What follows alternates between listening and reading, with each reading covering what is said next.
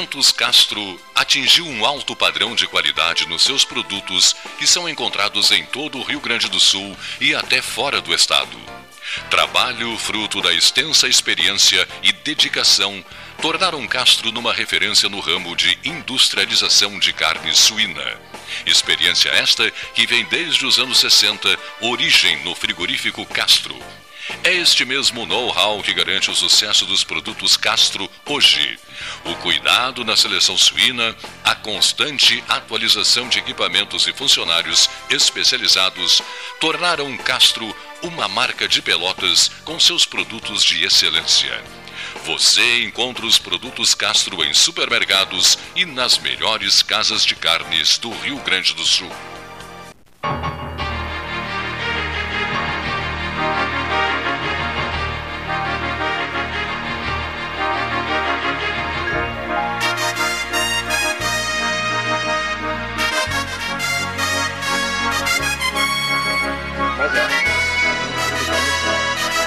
Senhores, certa feita Jair de Oliveira Soares, ex-governador do Rio Grande do Sul, que recebeu uma homenagem aqui, eh, me disse: Eu quero você lá no Hospital da Reserva. Me atrapalhei todo naquele dia, não foi possível. Bom, depois visitamos o Hospital da Reserva, ficamos em estado de graça e conhecemos Paulo Hermann, que é um vulto histórico do Rio Grande de São Lourenço, com um louvável espírito comunitário. Isso nós percebemos na nossa, primeira conversa. Chegando a Pelotas, depois da visita, Paulo Gastão Neto e eu, contei em detalhes uh, o que aconteceu aqui para um, um amigo querido chamado Siloter Iribarren. E aí fiquei sabendo que os dois foram colegas, são grandes amigos, etc. E, tal, e inventamos um 13 horas, um São Lourenço 13 horas, ou vamos chamar de São, João, da São João da Reserva 13 horas. Inventamos o São João da Reserva 13 horas e o Herman, com a maior atenção do mundo, diz: Eu voltarei para esse programa. Né? Estava em Brasília, agora visita o Brasil inteiro, está sempre voando para baixo para cima, e ele voltou. Estamos em São João da Reserva, no Hospital da Reserva, o primeiro hospital rural do país. Paulo Herman, Silotério e Barren. Sejam muito bem-vindos. Olha, muito obrigado. É uma honra ter uh, Cleiton uh, aqui hoje, o Paulo Gastal, o meu querido uh, Siloter, que é colega de, de, contemporâneo de universidade, e um torce muito pelo sucesso do outro. E, e vocês virem aqui, uh, olharem de perto, né, vivenciarem um pouco essa obra maravilhosa. Então, um hospital que está para completar 100 anos, né? ele foi fundado em 1929, numa atitude pioneira de pessoas da comunidade.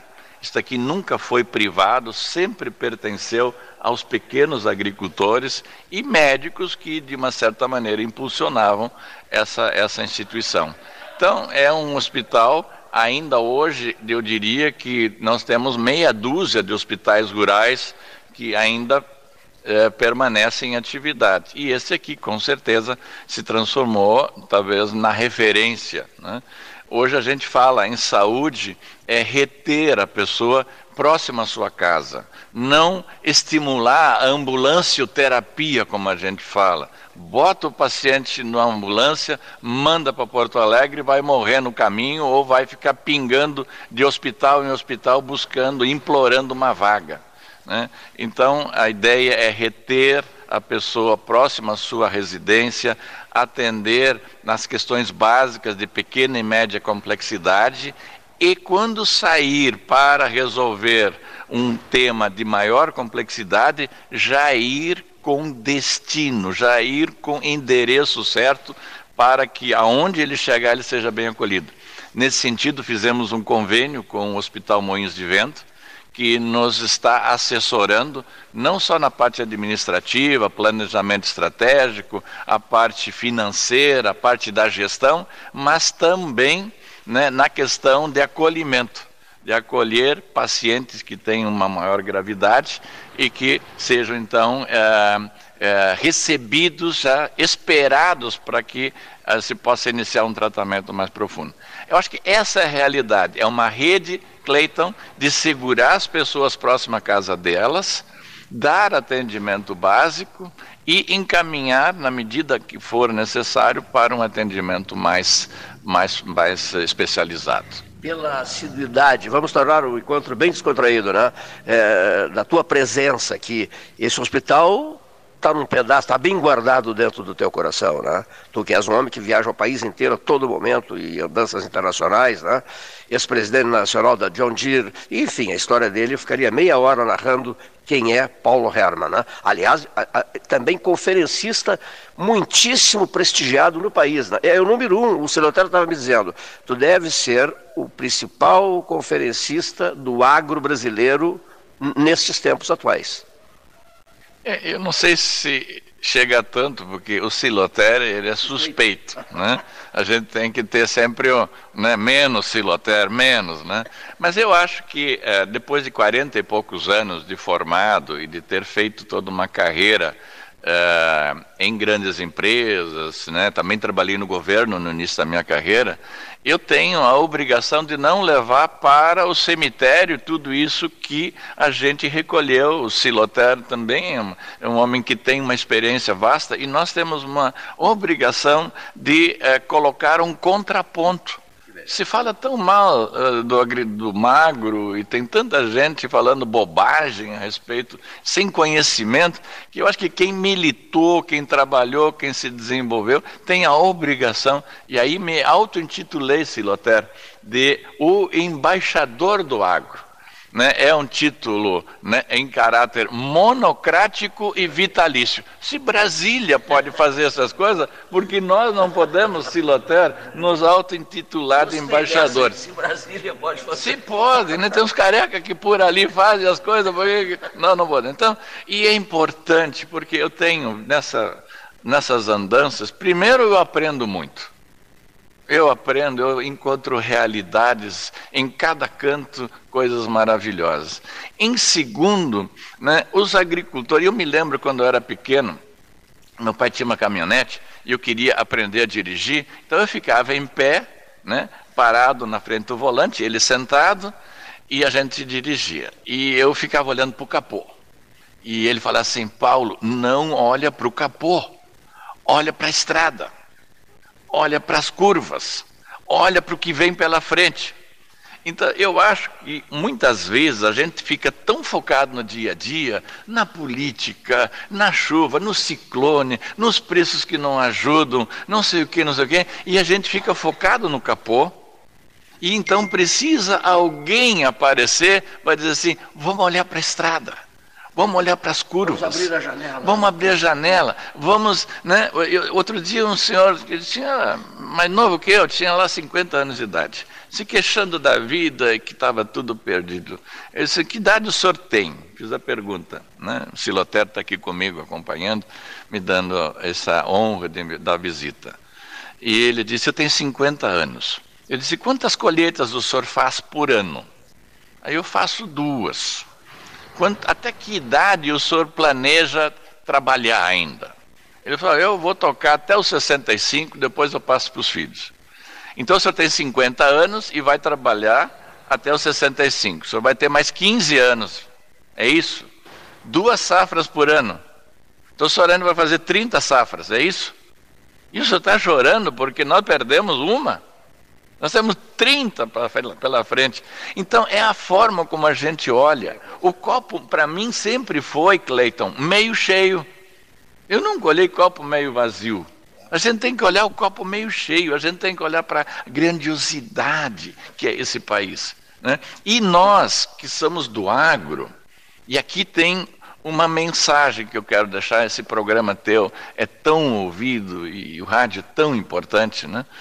É, nós, o agro brasileiro, que é o segmento mais bem sucedido, mais bem sucedido no Brasil, não tem, é melhor que a indústria, é melhor que a área de serviço, né? o agro é disparadamente o, o, o grande segmento brasileiro, ele tem também uma responsabilidade que vai além da produção. Nós precisamos olhar para a sociedade nós precisamos olhar para os nossos irmãos que não têm essa essa oportunidade que nós estamos tendo de produzir e ser bem-sucedidos. Por isso que eu me engajei pessoalmente, porque eu via isso na Siloter, andando pelo exterior, como os americanos, os europeus, eles se envolvem em causas sociais, né? como eles conseguem manter estruturas, e por que, que nós não conseguimos? Nosso país é rico, nosso país não é pobre. E aí, esse engajamento aqui também tem como objetivo a gente dá uma, um exemplo de que é possível uh, e que temos uma responsabilidade de reduzir uh, uh, as assimetrias sociais do nosso país. Um país rico como o nosso não merece ter tantos excluídos.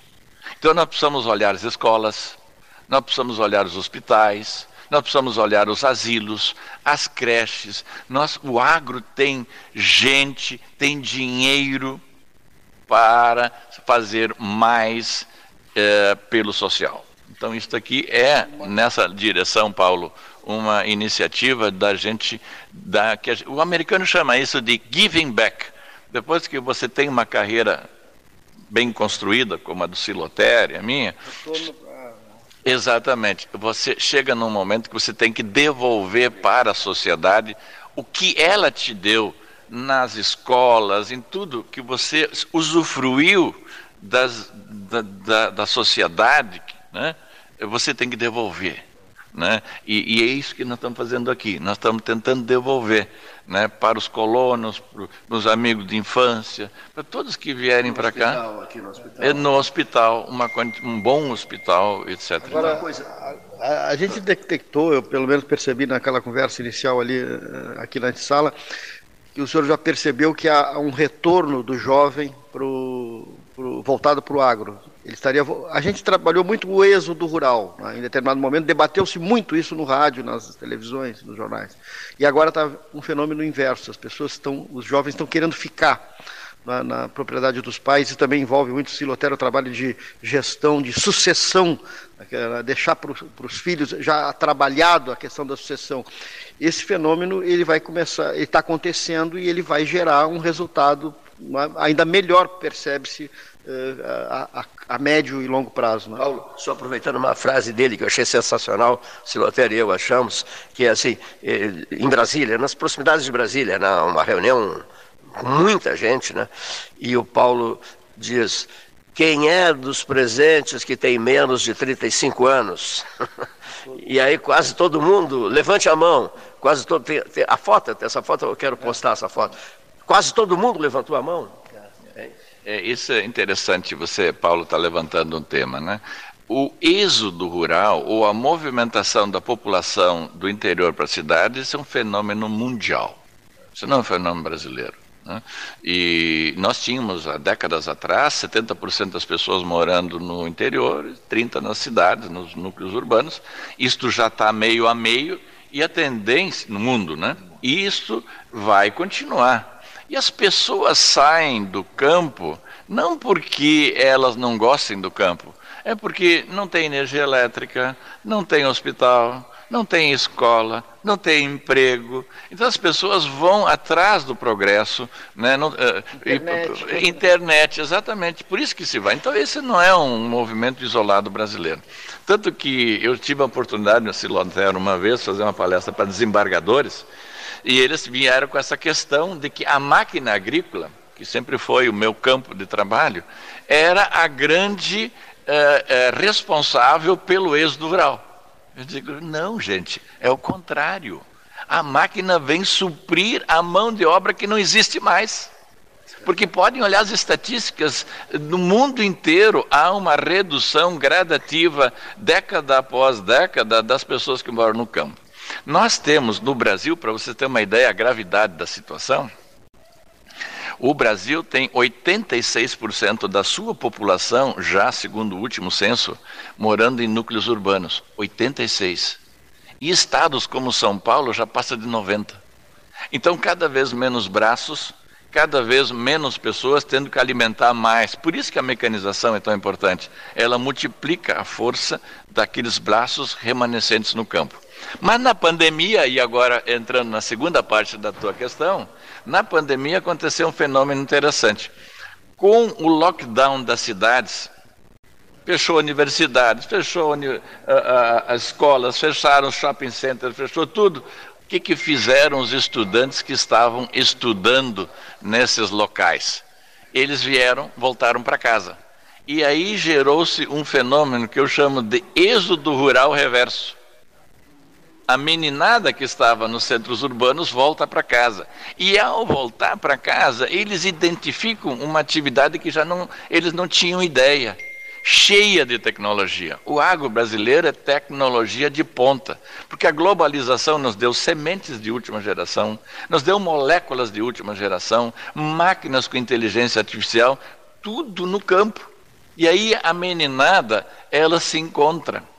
E com ela, Cleiton, eles trazem 1.500 startups que estavam nas garagens das cidades e tentando inventar alguma coisa.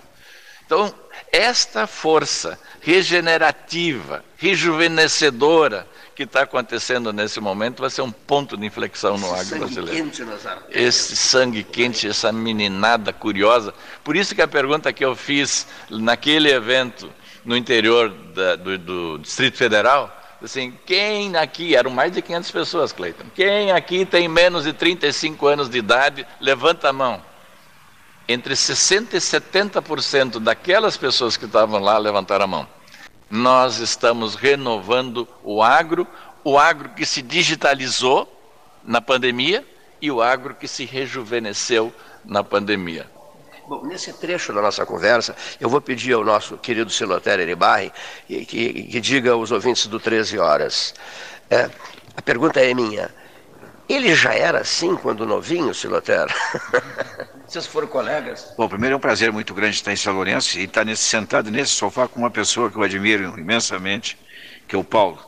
É, fomos contemporâneos de universidade, acho que até de casa de estudante. Sim. E, e para mim o Paulo é, um, eu já dizia para o Cleiton e para o Paulo Gastal Nagash, que o Paulo Herman, para mim, tudo que ele posta e tudo que ele fala, eu leio.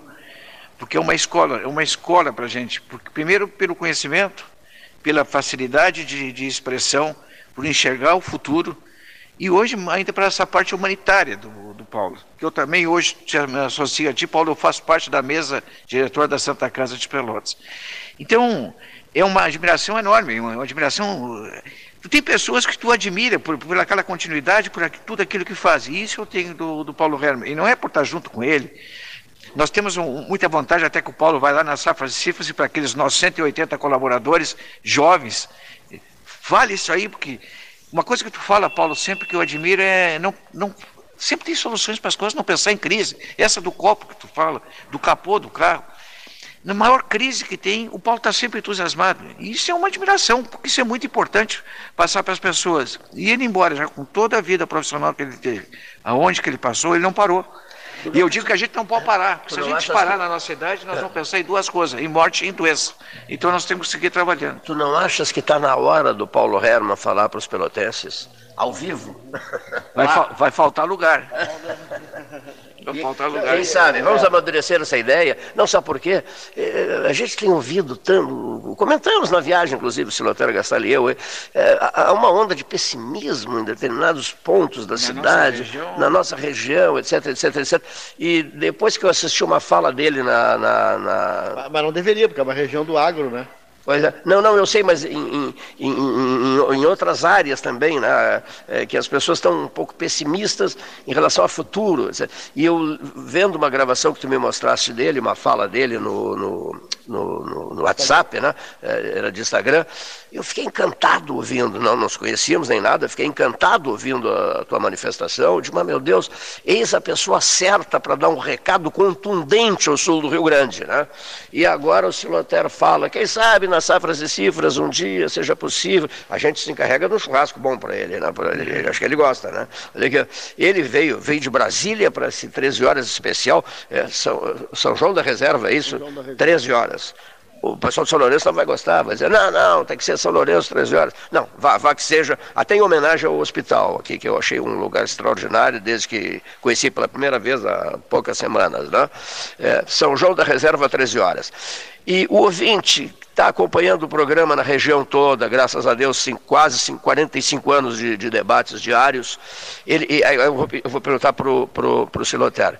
Quem é Paulo Herman? Um camarada que não, não sabe quem é o Paulo Herman. Né? O sujeito vai ficar impressionado, não vai? Olha aqui, ó, esse homem passou por N cargos, N, N atividades, N presidências, marca época na vida brasileira. Ele me disse: Eu quero falar também sobre o nosso ministro da Agricultura, que o Delfim Mendes Silveira recebeu lá na UFPEL, e eu tive a oportunidade de saudá-lo, é, que faleceu recentemente, né? Alice, o, o, o, eu tenho a foto do jovem Alisson Paulinelli falando na agronomia, no, no auditório da, da, agronomia. Né? Então eu queria que, aproveitando a, a, parceria de vocês, a amizade antiga de vocês, fiz a pergunta ao Siloter, ele já era assim, novinho, e já era, né? E já era assim, pura energia. Ele passou por cargos, por funções importantíssimas, vem passando por funções importantíssimas no país, Siloter. Isso é uma conquista, né? Uma conquista que as pessoas que são seres, são bons profissionais, né? Paulo consegue. O Paulo, em termos, por exemplo, de João Deere, que eu conheço, quando se falava, quando se fala em João Deere, se fala em Paulo Herman. E não é só no Brasil, né? Fora do, do Brasil também. E isso eu te admiro, Paulo, não só pelo teu conhecimento, é pela tua simplicidade, né? Não é por acaso que fui, eu falei para o Cleito e para o Paulo Gastal que eu enxergo hoje tu é a pessoa mais convidada para falar sobre água no Brasil. É, hoje tu não está mais na João Deere, mas está no conselho de grandes grupos econômicos aí, e sempre com a mesma simplicidade, tentando ajudar a comunidade, que aqui em São Lourenço poderia estar acomodado, não está mais querendo fazer isso. Então, como, é, como não vou admirar Paulo Herman? Tem que admirar Paulo Herman. Pegou um avião em Brasília. E começou na Companhia Brasileira de Tratores, CBT, lá atrás, nos anos 80, né? E promoveu e contou uma história muito interessante. Queria que reproduzisse aqui no Isso. programa, né? A, aquela corrida de tratores, né? Ah, essa, é, essa é muito interessante. Essa lá. é especial. A? Os tratores abriram o Cerrado brasileiro, Paulo. A CBT, eu acho que é um orgulho brasileiro, um orgulho brasileiro, né? Ela foi criada lá na década de 60, né? E não tinha fábricas no Brasil e a CBT então construiu uma fábrica, é, fez um projeto com uma empresa americana chamada Oliver, que tinha um trator muito robusto, adequado para o momento que nós estávamos vivendo, que era a expansão da área agrícola e a movimentação para o cerrado brasileiro. Porque o cerrado, para a gente aqui que é do sul, a gente não tem noção direito do que, que é o cerrado. O cerrado é uma terra pobre. Tanto que tinha um dito que falava assim: cerrado, nem dado, nem herdado. É uma areia, alto teor de alumínio, pH ácido, nem, nem árvore crescia direito. Então o Brasil agrícola era o Brasil até o Paraná. Depois vinha São Paulo fazendo café, um pouco de cana, e acabou em Minas com leite. Esse era o Brasil. A grande revolução começa com Alisson Paulinelli porque ele tira a Embrapa do papel, que foi uma criação de um gaúcho, Cirne Lima, Luiz, Luiz Fernandes Cirne Lima. Só, só um registro, que costuma conceder entrevistas especiais ao 13 horas. O Aliás, Cirne... uma das melhores entrevistas é, do 13 é com o Cirne Lima. O, amigo receberá a entrevista do Cirne Lima ao 13 horas. Esse é um prazer, porque eu tenho uma admiração por ele. Ele concebeu, né, ele, ele reuniu os profissionais da, do Ministério e concebeu a Embrapa.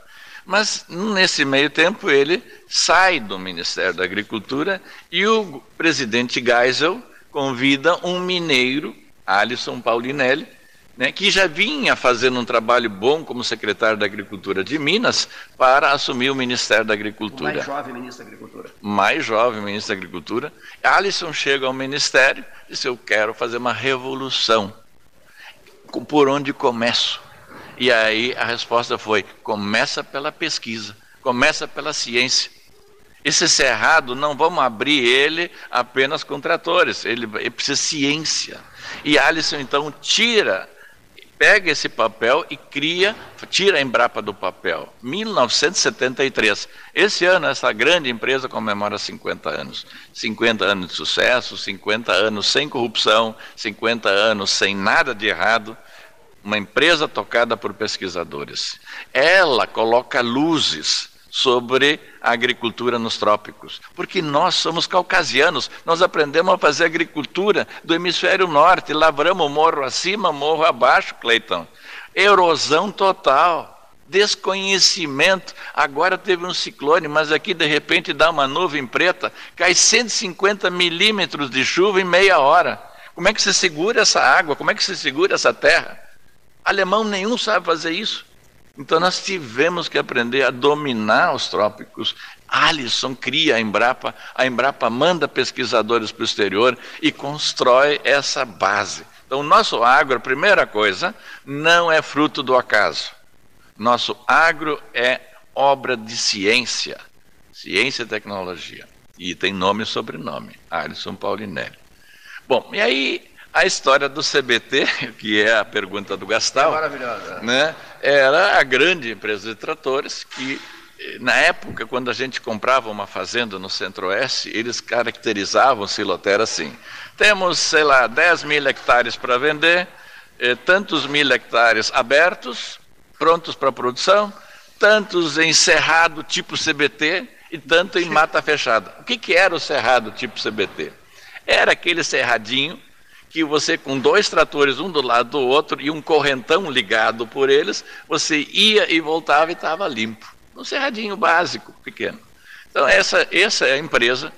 Mas eu chego nessa empresa em 1986, vindo do Ministério da Agricultura, porque eu trabalhei cinco anos no Ministério da Agricultura como pesquisador, e encontro uma empresa desmotivada, uma empresa que, eh, às vezes, assim, esse, essa, essa, essa tristeza acomete, acomete as pessoas e elas acabam achando que o mundo vai acabar. Mais uma razão para uma palestra dele em Pelotas. Exato. Então, tudo na vida, é, nós, Cleiton, nós somos seres humanos que nós somos movidos a energia. Aqui tem energia entre nós. O dia que nós morrermos, o corpo é o mesmo. Foi embora a energia. Então, se você tem a habilidade de mexer de, de, de, com a energia das pessoas, você cria um impulso criativo. E aí chegamos à conclusão que nós tínhamos que fazer um evento e resolvemos fazer uma corrida de tratores do CBT contra os concorrentes da época num lugar maravilhoso que era uh, perto de Brasília, porque a gente também queria levar alguns uh, políticos lá, uh, num lugar chamado PADEF, que era um programa de assentamento do Distrito Federal, uma turma de gaúchos que estava lá desde a fundação de Brasília, tinha um CTG, e aí armamos uma cancha reta, quatro tratores, CBT mais os três concorrentes, e, e fizemos a corrida e foi maravilhosa. Aí, quando chegou perto do final dos 100 metros, né, soltamos o foguete e os foguetes deram uma fumaceira enorme, Clayton, e ninguém via mais nada. E depois de 10 minutos, então, dissipa aquela névoa. E sabe quem estava na frente? O CBT. E foi aquela, aquela, aquela entusi aquele entusiasmo, né? E todo mundo de novo encantado com o grande produto que nós temos e foi um, um, momento muito bom da carreira. 20 anos depois, aí já trabalhando na João Deere, eu volto para aquela região, não especificamente no PADEF, mas volto em Formosa, num, num, evento, e conversando com agricultores, um cara me perguntou assim, o senhor é seu Paulo Herman? Só, o senhor já trabalhou na CBT? Já. O senhor fez por acaso uma corrida de tratores? Já. Isso eu vou lhe contar agora uma coisa.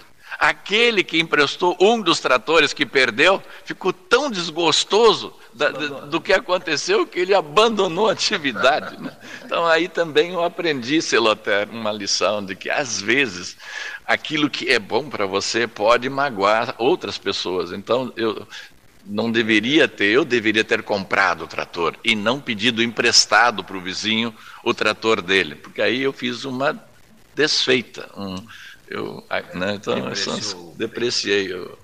Para quem ligou o rádio há pouco e tal, eu queria saber uh, rapidamente. Eh, no início, o Paulo chegou a dizer assim: vamos fazer um bate-bola ou, ou, posso, posso uh, apresentar respostas mais, mais demoradas? Agora, então, um trechinho de bate-bola começa as atividades em Pelotas uh, como estudante de agronomia. Isso. Eu, eu, eu, começando um pouco antes, eu sou natural de São Lourenço, nasci no interior do município, em São João da Reserva. Sou filho de um agricultor, meu pai tinha 5 hectares de terra, três filhos, o mais velho. Aí, é, obviamente, naquela época, eu percebi que ali não tinha possibilidade de prosperar, então vou para Pelotas, com 12 anos de idade, vou para o Colégio Agrícola Visconde da Graça, né? KVG, famoso KVG, que está comemorando este ano 100 anos, em outubro, vai ter um grande evento lá de 100 anos, e de lá eu faço engenharia agrícola. Então, por que, que eu fiz engenharia agrícola? Acho que é importante. Não porque eu tivesse vocação para ser engenheiro agrícola, é que eu sou um sobrevivente. Eu, não, eu olhava para trás, via uma enxada atrás de mim. Então eu tinha que ir para frente. Aí eu olhei, quantos candidatos por vaga tinha agronomia? Doze. Quantos candidatos veterinário? Oito. Quantos engenharia agrícola? Dois. É para lá que eu vou. Entendeu? Simplificar. A gente tem que simplificar a vida. E aí eu fiz cinco anos de é, de engenharia agrícola e, e, me foi pelo mundo afora. Era um curso Mas, pioneiro, né? Era no Brasil. É né? o primeiro curso no Brasil. Mas, uh, Cleiton, tem uma coisa interessante. No meio do caminho, eu, uh, meu pai falou assim, olha, são mais dois irmãos, teus irmãos não vão estudar, então uh, você também não posso te ajudar. Tu vai ter que te virar. Dei o básico para ti. Né? Tu é técnico agrícola, agora se tu quiser a universidade, te vira. Pô, como é que eu vou fazer? Não queria voltar. Resolvi jogar futebol. Né? Pelada de vários aí, tinha um time aqui na, no interior de São Lourenço e tal, e um dia me machuco. E aí ganhava 50 reais, o equivalente por jogo, né? E, aí eu vou dar aula. Né? E resolvo dar aula uh, num colégio em Arroio Grande, matemática. Três vezes por semana, Siloter saindo às seis da tarde, pegando o, o, fre, o, Exatamente. Desce em Arroio Grande, depois pega o Frederic de volta à meia-noite para Porto Alegre. Bom, essa é a história. E dou aula nesse período em que estava estudando, é, num curso pré-vestibular. E aí tem uma história interessante, eu acho que, se vocês me permitem, claro, que, é, porque o Siloter fala assim, o Paulo fala com a simplicidade é, que, que dá para entender, e, e isto tem que ser exercitado, né? É, no colégio, no CPV, eu era professor de matemática, que eles me deram um horário de entrar às 10 da noite até às 11 e meia. Então, imagina 10 da noite pegar um aluno cansado do dia, mais as duas aulas que já antecederam a sua, e não deixar o cara dormir, e ainda preparar ele para o vestibular. Esse é um grande desafio. Né? E, então, como é que eu vou fazer isso aí? Então eu comecei. Primeira constatação: não dá para ver todo o conteúdo. É impossível que em seis meses você consiga preparar um aluno com conteúdo de três anos. Então você tem que ser seletivo. Então eu comecei a estudar a, as provas que as universidades da Zona Sul aplicavam e percebi, Celoter, que havia uma certa lógica entre as perguntas realizadas que normalmente a universidade contrata uma empresa para fazer as perguntas. E as perguntas, vamos pegar um exemplo, trigonometria, elas eram mais ou menos sempre, não era a mesma pergunta, mas era o mesmo tema. Então, eu come, ali já comecei a selecionar as perguntas que iam, caíam, né, eu começava a dar foco nelas. E aí, dentro do tema, Cleiton, você está sorrindo aí para mim, eu vou chegar você tem três tipos, três níveis de complexidade. Né? Tem o, a barbadinha, tem a média e tem o pega-ratão, que eu falo. Então não entra no pega-ratão, porque o grande tema para um aluno ir para um vestibular, para uma prova, é a autoconfiança. Né? Ele tem que chegar lá com a sensação de que ele sabe tudo, mesmo que você dê só metade do conteúdo para ele. Então esquece a prega ratão, vai na barbadinha e na, na, na, e assim eu conseguia altíssimos níveis de aprovação, porque o aluno chegava autoconfiante. Então esse é o primeiro ponto para você dar certo em qualquer atividade é autoconfiança. Você está fazendo uma entrevista aqui com uma naturalidade, autoconfiança. Né? E isso passa credibilidade também. Né? Aí o cara começa a fazer a prova, ele não sabe a primeira. Ah, mas eu estou preparado. Vai para a segunda. Ah, eu tô, né? Terceira, ou oh, aqui peguei uma, né? E aí depois volta para a primeira, ele acerta, não, porque que tirou a barreira, o nervosismo e, e essa insegurança que tem. Então, esse é um pouco. Mas para isso você precisa comunicar simples, falar direto, não inventar, não rebuscar. Não rebuscar. Não rebuscar. E fiz isso ao longo da minha vida, pois os funcionários adoravam me ouvir.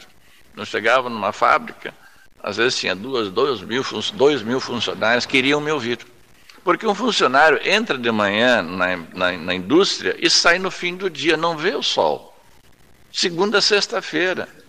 Então, como é que eu vou agir em casa? Eu, eu, eu, eu, posso comprar geladeira? Não posso comprar? Posso trocar o carro? Não posso? Eu tenho que ter uma ideia do campo, eu tenho que ter uma ideia do mercado. Se o meu emprego está garantido, se o meu emprego está sob risco, e eu falava isso, mas falava nessa linguagem que eu estou falando aqui, como o Sileuter faz, simples, não rebusca, não inventa moda. Gostei demais né? disso. As não, pessoas não rebuscar. Não rebusca. Então, em ano eleitoral, é um conselho para, para os políticos que pretendem alguma, algum cargo, alguma coisa. Não rebusquem. Não rebusquem, né? Isso pega mal. O eleitor não gosta disso, o cidadão não gosta disso, porque a vida dele é difícil. A vida do, do exercício da cidadania é muito difícil hoje em dia, né? Não rebusquem, isso já é demais para minha cabeça, gerar o cidadão comum, né? É, eu, eu, vejo isso, o Silotar certamente eh, pode confirmar. É, quando a gente chega numa certa fase da, da, da vida, da carreira, o nosso negócio, nós não somos mais requisitados pelo conhecimento profissional. Porque eu sempre contratei pessoas melhores do que eu. O financeiro era melhor que eu, o marketing era melhor que eu, os recursos humanos é melhor que eu. É, você sempre tem que ter equipes que sejam individualmente melhores que você. Porque aí a barra sobe. Né? Se você começa a contratar medíocres, a barra é você e vai ter que fazer o trabalho dele, que ele não vai fazer. Então esse é o primeiro ponto. Então o que, que qual é o grande desafio que tem um gestor, um líder? Né? É comunicar. Esse é o grande problema ainda hoje. Vocês são bem-sucedidos, tem um programa aí que está há décadas no ar, por quê? Porque vocês comunicam, vocês falam as verdades, vocês falam simples, as pessoas entendem e seguem vocês. Então, a grande missão do Siloter e minha e de outros é comunicar, é falar o que você pensa, é mostrar o caminho, é chamar o liderado para acompanhar. Essa é a grande. E depois tem, obviamente, as questões pessoais para administrar, os conflitos, as idiosincrasias, mas isso é parte do jogo. E nunca se deve dar, vale para todos, demonstrações de soberba. A humildade é chave em toda atividade humana, não é, Paulo? E Cleiton, eu acho assim, a soberba está ligada à incompetência. O, o, incompetente é soberbo, porque ele, ele, ele se fecha em copas né? ele não abre espaço para o diálogo, ele não quer ser questionado de nada, então eu subo no. no... Ele sabe tudo. Eu, obviamente, eu afasto as pessoas de mim e eu me protejo atrás da muralha da minha incompetência. A humildade não, ela permite acesso, ela permite ouvir, né? você também tem que ouvir, você tem que aceitar a ideia de que você não é o cara que tem todas as respostas. Né? Essa é a humildade. É, é, é no, no no bate-bola necessário. É, estudou agronomia, engenharia agrícola na Federal de Pelotas, lecionou em Arroio Grande, isso é uma coisa que ninguém sabe. Estão sabendo agora. E a sequência, Paulo? Daí, daí eu entrei em parafuso, né? Porque todo mundo é amigo na faculdade até o quarto ano. No quinto ano, cada um cada um né, vaza para um lado e começa a jogar com as cartas fechadas. Né? E eu, todo mundo tinha já emprego, tinha o pai que arrumou, não sei o quê, e o meu pai estava na roça, não conhecia ninguém. E eu tinha me formado, não queria continuar dando aula aquilo, era um meio para chegar onde cheguei. Futebol não dava mais. E aí, José? Né? E aí eu consegui um estágio eh, em São Paulo, essa foi a, forma que eu entrei no Ministério da Agricultura, numa instituição chamada Centro Nacional de Engenharia Agrícola, ficava em Sorocaba, onde se faziam os ensaios das máquinas agrícolas, onde eram treinados os pilotos da aviação agrícola. E, e, eu me lembro até hoje, né? Eu ganhei, uh, ganhava três salários mínimos uh, e comida e roupa lavada. Esse era o que eu ganhei quando me formei, né? E, e assim começou a história. Fiquei cinco anos lá, depois fui para a CBT, depois da CBT para a Massey Ferguson e eu fiquei, por último, 22 anos na Deere, eh, sendo 10 na presidência da empresa. E aí então achei que eu estava no ponto para ser o embaixador do agro, para correr o Brasil de ponta a ponta, sem nenhum. Eu sempre começo falando o seguinte, Cleiton: eu não vim aqui vender nada, eu não venho aqui comprar nada e eu não sou candidato a nada. A única coisa que eu venho é compartilhar com vocês uma visão, uma experiência. E tudo que eu falar hoje vem do meu coração, passa pela minha mente e sai pela boca. Ponto. Que beleza. Olha aqui, certa feita, eh, essa é uma passagem que eu acho muito, muito bonita. É, certa feita, uh, perguntaram ao Winston Churchill, na, na BBC de Londres, uh, ele já envelhecido e na, no trecho derradeiro da vida dele, uh, Sir Winston, uh, um conselho ao homem, por favor, diga algo, deixe algo registrado.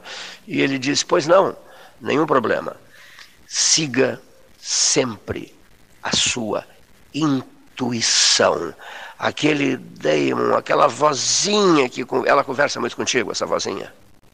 Que conversa com a gente. Olha, uh, eu diria que uh, tem muitas coisas que não estão escritas. Tem muitas coisas que ocorrem no teu entorno que você não nunca esperou que pudesse acontecer. Então eu sempre prestei atenção a dois órgãos do meu corpo humano: ao meu nariz e ao meu estômago. O nariz cheira coisas que você às vezes não sabe de onde vem, mas você não pode desprezar. Você tem que ir atrás.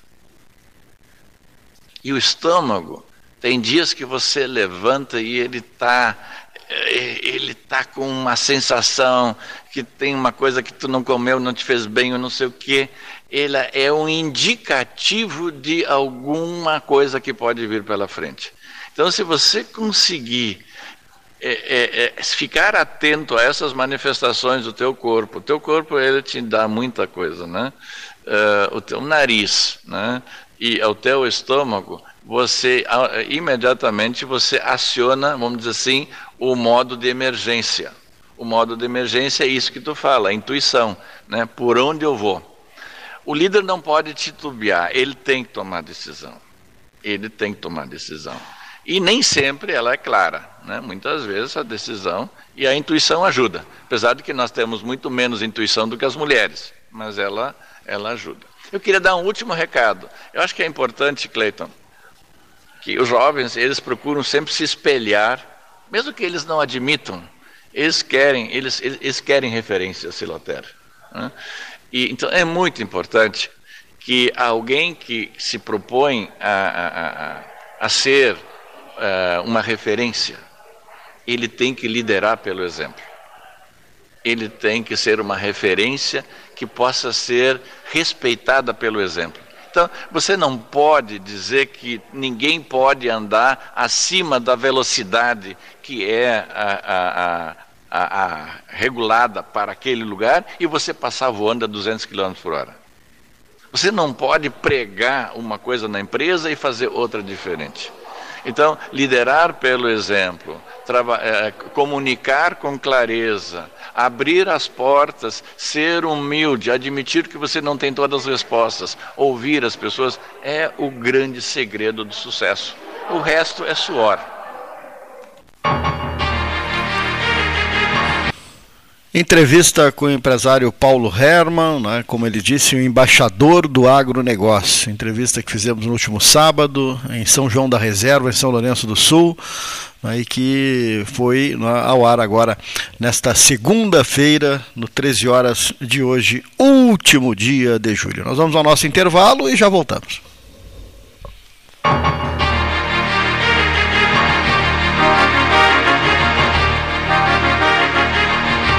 Alimentos Castro.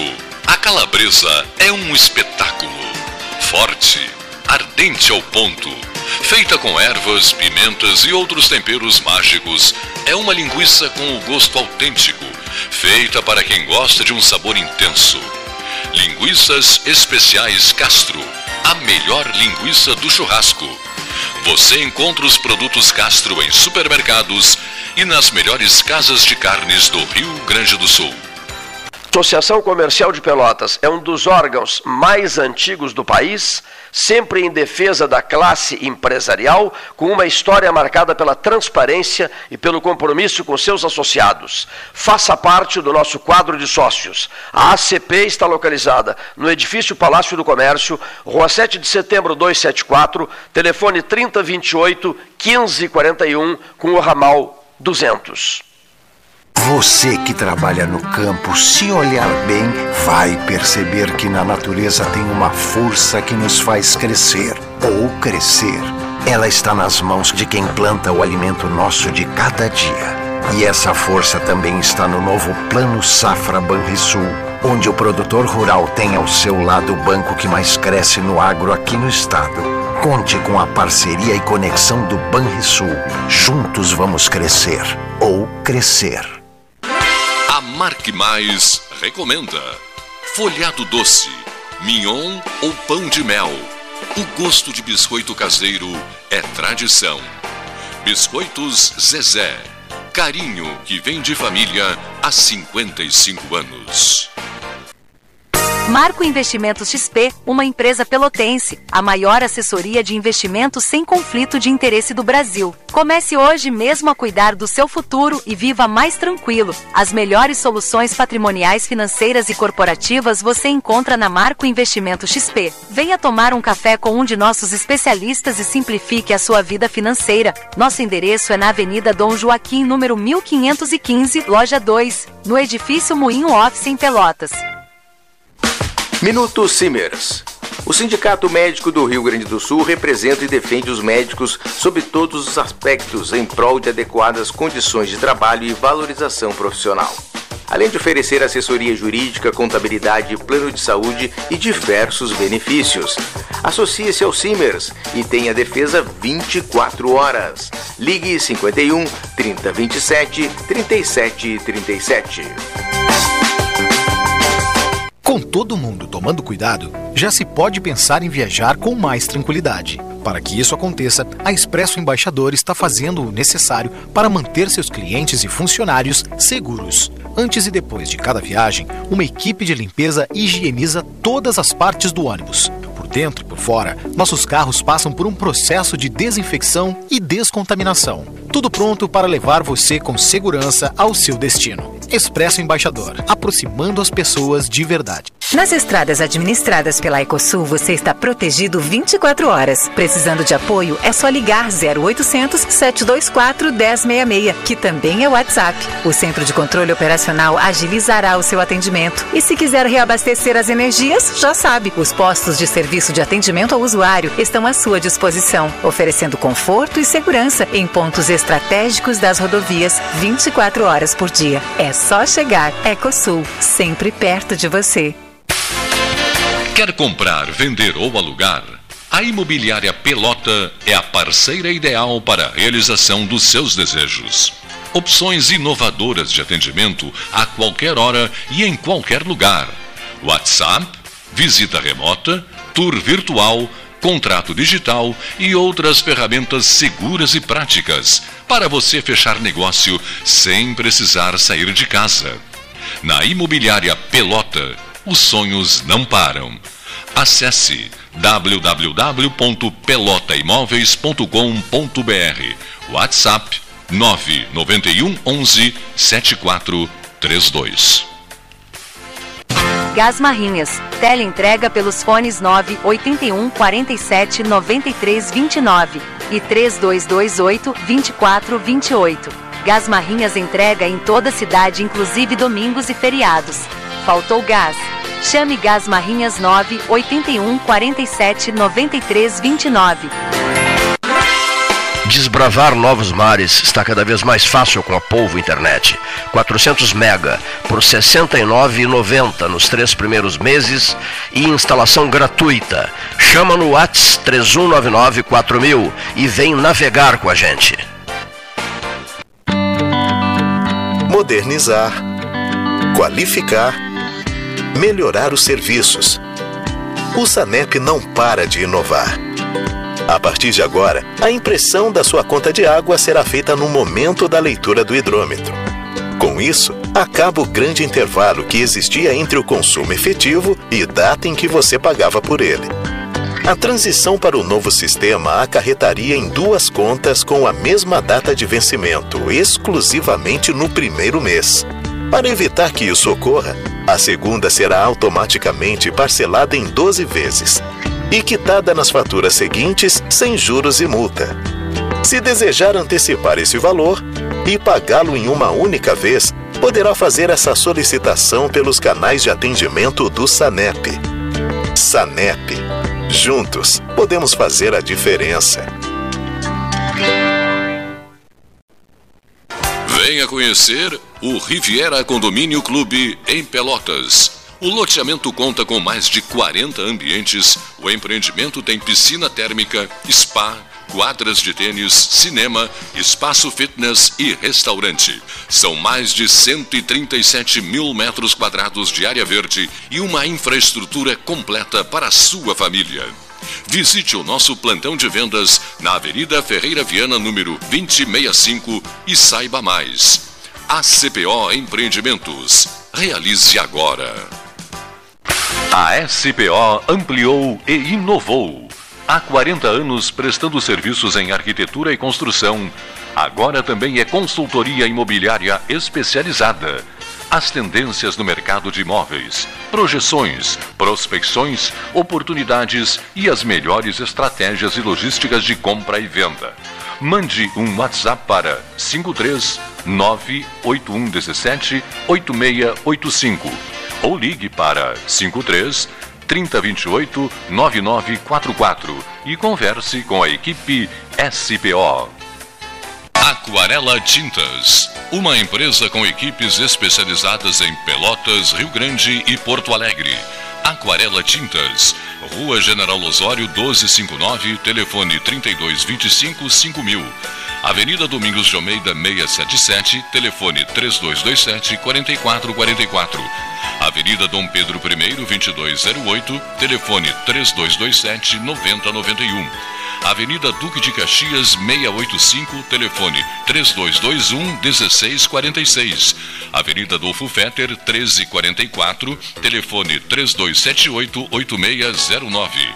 Trabalhamos com as principais marcas do mercado: Coral e Souvenir. Aquarela Tintas.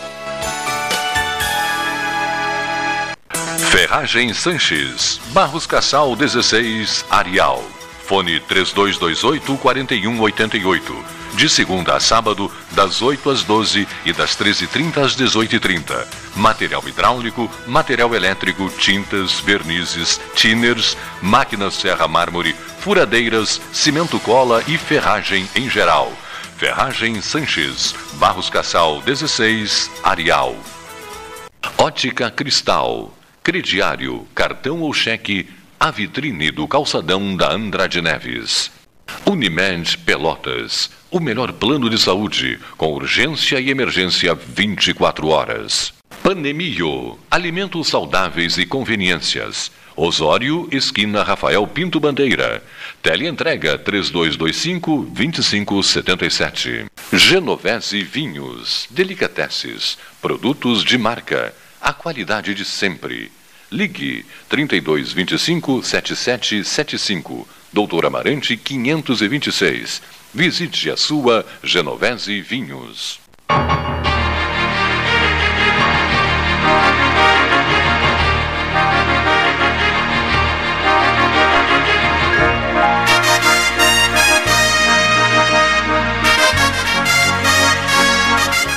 Pontualmente 14 horas, hora certa em nome da Ótica Cristal. 13 desta segunda-feira, 31 de julho, João Cardoso conosco aqui. Boa tarde, boa tarde pessoal, o boa novo. tarde Paulo. o novo. Pelo convite do amigo Cleiton, obviamente. E aqui falar um pouquinho de política, falar do novo, falar da nossa cidade e do futuro a 2024, né? Que é logo ali, né? Exatamente. 24, as atenções ao ano eleitoral já estão lá. A gente estava conversando agora no intervalo, né? estão na pauta de, de, muitos uh, partidos. Né? E o novo, como é que trabalha a, a eleição aqui em Pelotas, Joe? O Novo se preocupa momentaneamente em construir uma nominata à Câmara de Vereadores. Né? A gente acredita que a base do, do partido crescer é estar presente na Câmara de Vereadores antes de pensarmos numa candidatura ao Executivo, uhum. que é obviamente mais trabalhosa, é mais custosa uh, em vários aspectos. Uh, então, focar numa candidatura, numa nominata ao, ao legislativo agora é o nosso é o que mais importa. Uh, estamos trabalhando com pessoas que têm se uh, dispostos, estão dispostas a se candidatarem e apresentando alguns nomes aí para formar uma nominata para 2024. A construção né, de uma base partidária, né, às vezes a gente vê muito, muita aventura né, de, de candidaturas, né? E eu acho que o Novo aprendeu isso em 2020, Gastal. O Novo teve aquela freada por causa do, de regras que o Diretório Nacional impôs ao partido, tinham várias metas para o partido bater uh, nas, nos municípios e então poder ter candidaturas com aquele medo de um crescimento desenfreado, né? sem, o, sem ter um controle da, do crescimento sustentável do partido. Só que foi, uh, foram metas muito rígidas e que acabaram freando totalmente o crescimento. Então, um partido que não cresce no município não cresce ah. no legislativo, não cresce no executivo uh, e não tem força para as próximas campanhas. Infelizmente, foi isso que a gente acabou colhendo em 2022, né? Uh, o partido sem base no, no, no nos estados, no, nos municípios e acabou encolhendo, infelizmente, por um próprio erro de, de diagnóstico, de, de estratégia, né? Hum. E é isso que a gente tenta reverter para 2024. Teve porque... a baixa também, né, do, do Minas Gerais, do, do Exatamente. importantíssimo que é o governador Zema. Né? Exatamente, para te ver o que a gente conseguiu reeleger o governador, que vem fazendo um trabalho incrível em Minas Gerais, porém a, na Assembleia o partido diminuiu, é, nos municípios o partido uh, não cresceu uh, expressivamente em votação, né? Então é justamente pelo diagnóstico errado de se preocupar primeiramente em frear o crescimento e não crescer nos municípios, que é onde está o eleitor, a proximidade com o eleitor está aí. Mas bom, é, dores do crescimento, né? Um partido literalmente novo que vem a, a, aprendendo aos poucos com os erros e tropeços e acredito que a gente está num bom caminho. A projeção para 2024 é de um bom crescimento nos municípios. Uh, tem uma migração muito forte de vereadores de vários partidos para o novo. Uh, isso a nível Brasil. Muitas migrações de, de vereadores indo para o novo e começando a montar essas nominatas em, em municípios uh, importantes. Ah, então vão surgir várias candidaturas ah, com nominatas fortes e com nominatas ao executivo em, algum, em alguns municípios. É. Feito já conosco, né? temos também participações. É, o, o, boa tarde a todos. Boa tarde. É, hoje, uma segunda-feira bonita, ensolarada, né? Com tantas e tantas informações. Eu, eu, muita gente falou comigo de ontem, de ontem para hoje. Ontem foi um dia dedicado a São Lourenço. Ontem, né? Anteontem. Não, sábado. Anteontem, anteontem, como passa rápido, né? Anteontem, anteontem foi um dia dedicado a São Lourenço, ao Hospital da Reserva. Há uma entrevista espetacular com, com o empresário Paulo Herman.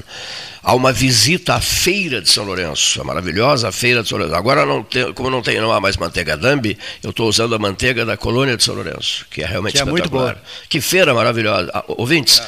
A feira de São Lourenço é um show à parte. Tem de tudo que você possa imaginar. Né? Uma beleza de feira. A feira de São... Conheces a Feira de São Lourenço? Ainda não, não infelizmente, não. mas, uma, mas a já... princípio rica colonialmente, né? Alguém já te falou sobre a Feira de São não. Lourenço? Sábados pela manhã.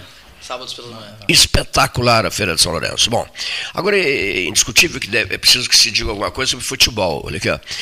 Seria muito fácil chegar aqui e tripudiar em cima do Walter.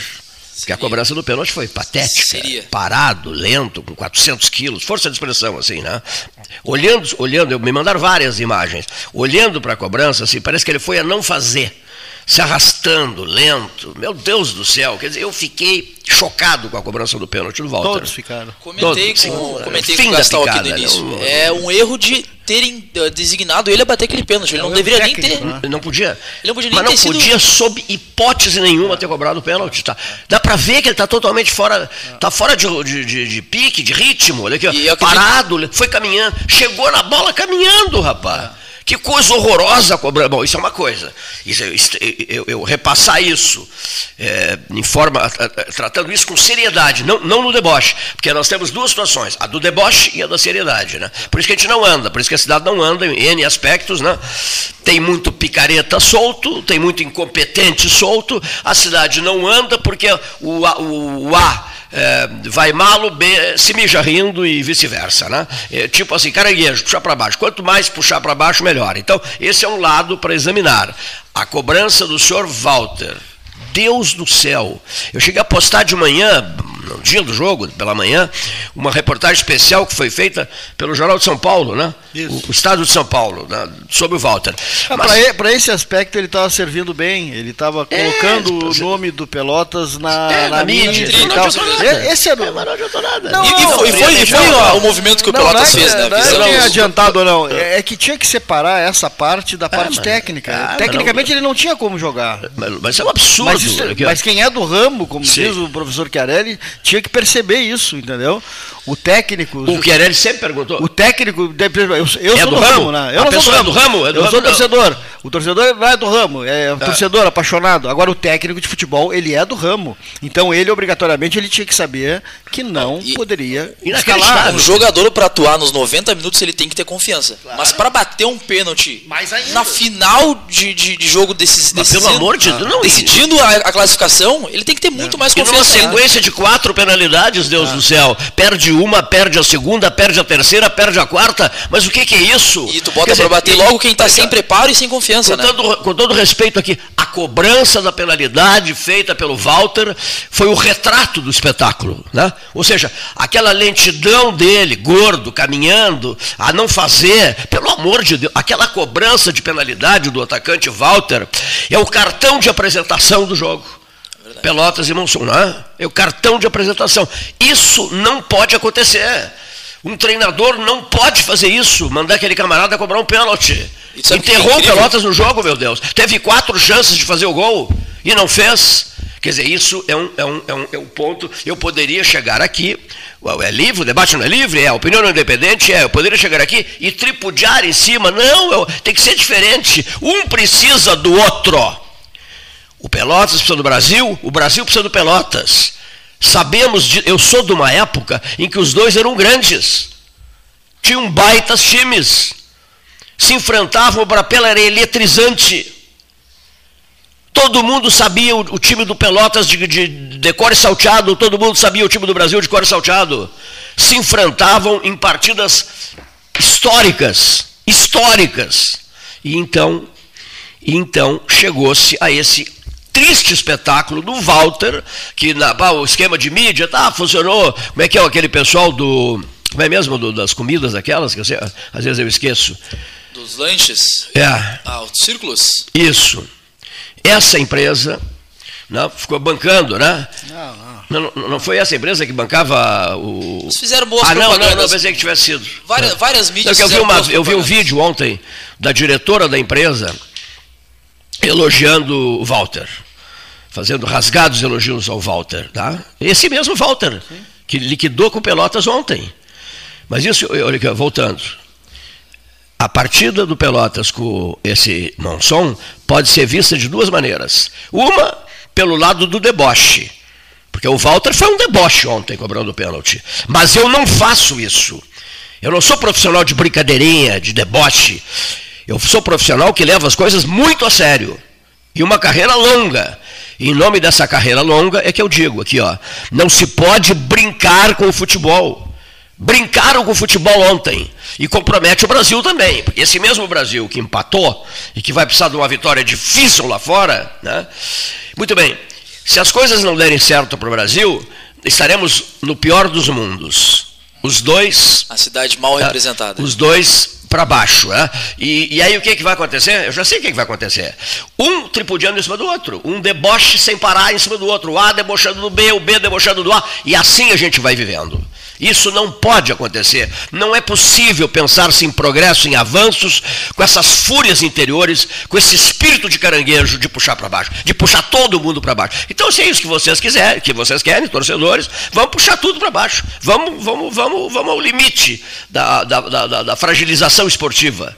Vamos ao limite máximo da fragilização esportiva. Eu tenho percebido, vai sobrar para o Brasil também, eu tenho percebido, por exemplo, a devoção extraordinária do treinador Zimmermann, que está dando soco e faca de ponta.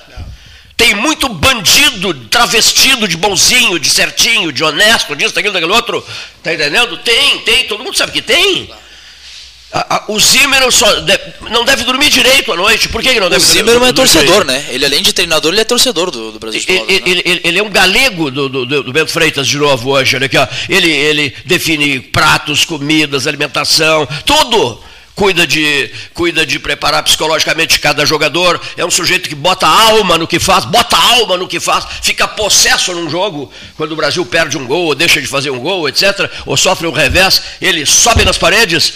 Esse camarada é hoje a marca do Grêmio Esportivo Brasil. E se ele for embora, cavaleiros, damas e cavaleiros, como diria o Sérgio Jockman, e se ele for embora? Ele já andou dando sinal que vai embora. E se ele for embora, ao é isso fim, que vocês querem? temporada vai embora, é isso que vocês querem? O Brasil sem o Zimmermann e o Pelotas se Deus quiser, sem o Walter. Porque o Walter tem que ir embora. Quem que volta? Depois daquela cobrança de pênalti, eu tenho que mandar o Walter o primeiro embaixador de volta para Porto Alegre. Ah, vamos, sejamos sinceros. Chega de hipocrisia esportiva, meu Deus do céu. É, tu, é isso que vocês querem, ouvintes, torcedores do futebol. Vocês querem o Brasil lá embaixo e o Pelotas lá embaixo. É isso que vocês querem? Tá bem, se é isso que vocês querem, eu acho que tem que atender a população, atender o torcedor.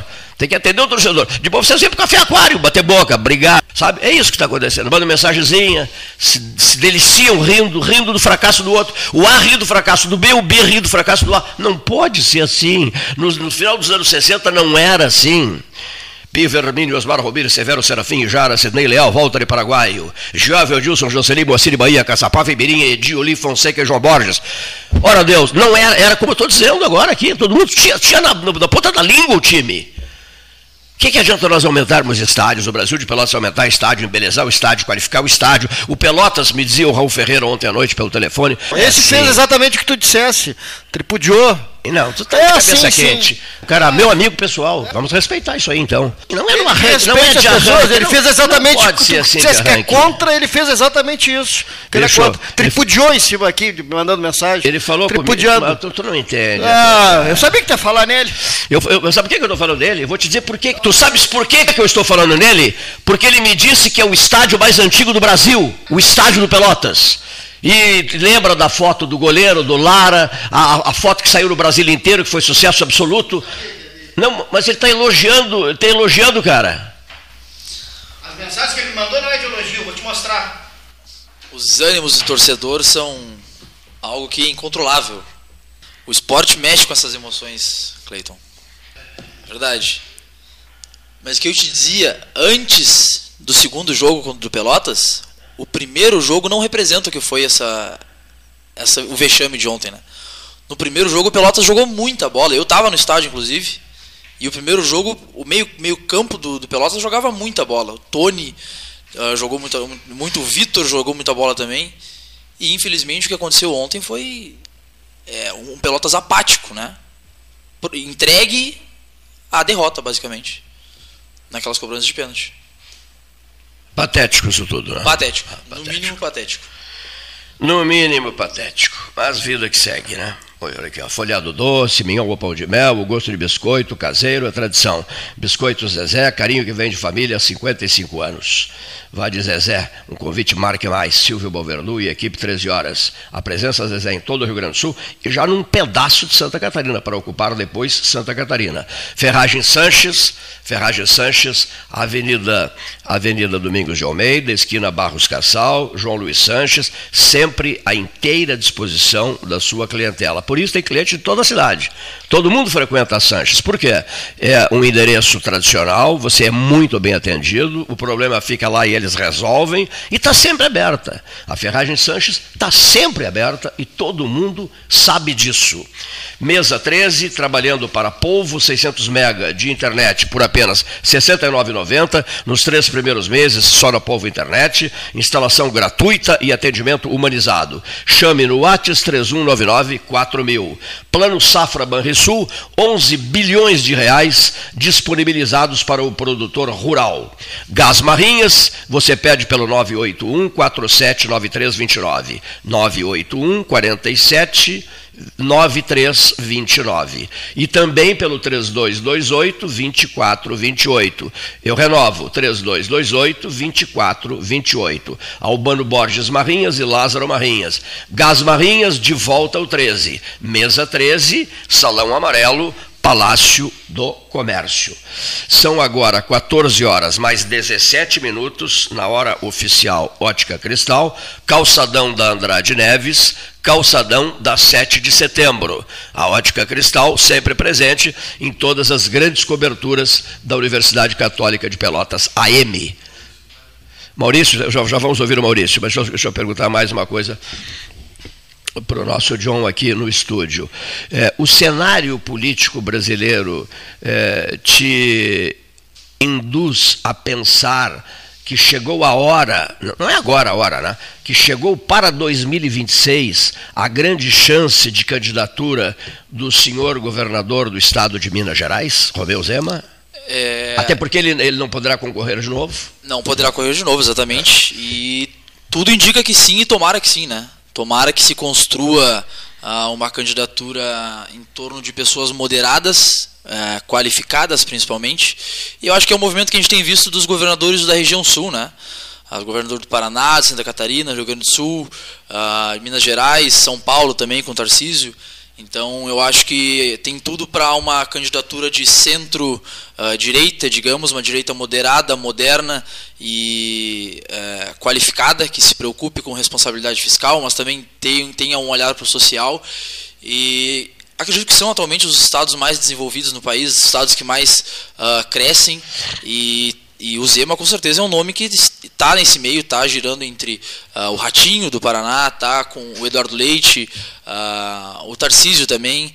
Então acho que ele tem tudo para ser um dos grandes nomes cotados, porque uh, não se tem nada a falar contra contra o governo do, do Romeu Zema em Minas Gerais, né? Foi reeleito, é uma unanimidade a gestão dele, o quanto ele pegou um estado falido é, isso não tem como negar que Minas Gerais estava falido, um estado quebrado que foi deixado por uh, Fernando Pimentel do PT. Então, eu acho que ele fez um trabalho com muito pouco. Ele diminuiu secretarias, diminuiu uh, os gastos do Estado, vendeu uh, tudo que é tipo de itens desnecessários que estavam a, a, dispor do luxo dos governadores. Né?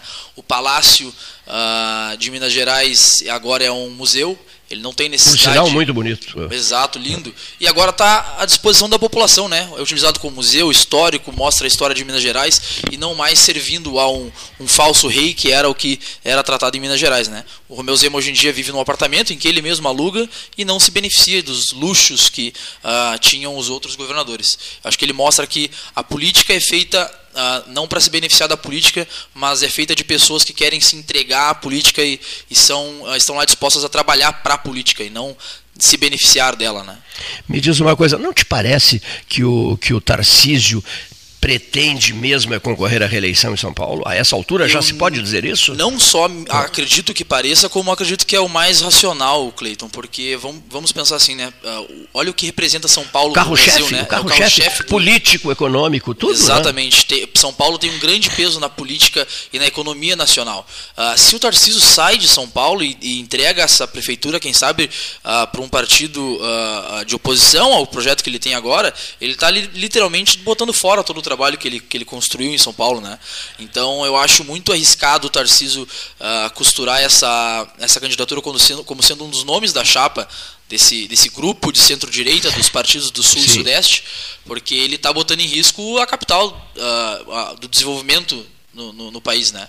Um dos primeiros eh, jovens na política, vereador em Porto Alegre, que veio ao 13 trazido para vocês, John, foi o Me ajuda. Hoje Giuseppe de... Resgo? Não, não, não.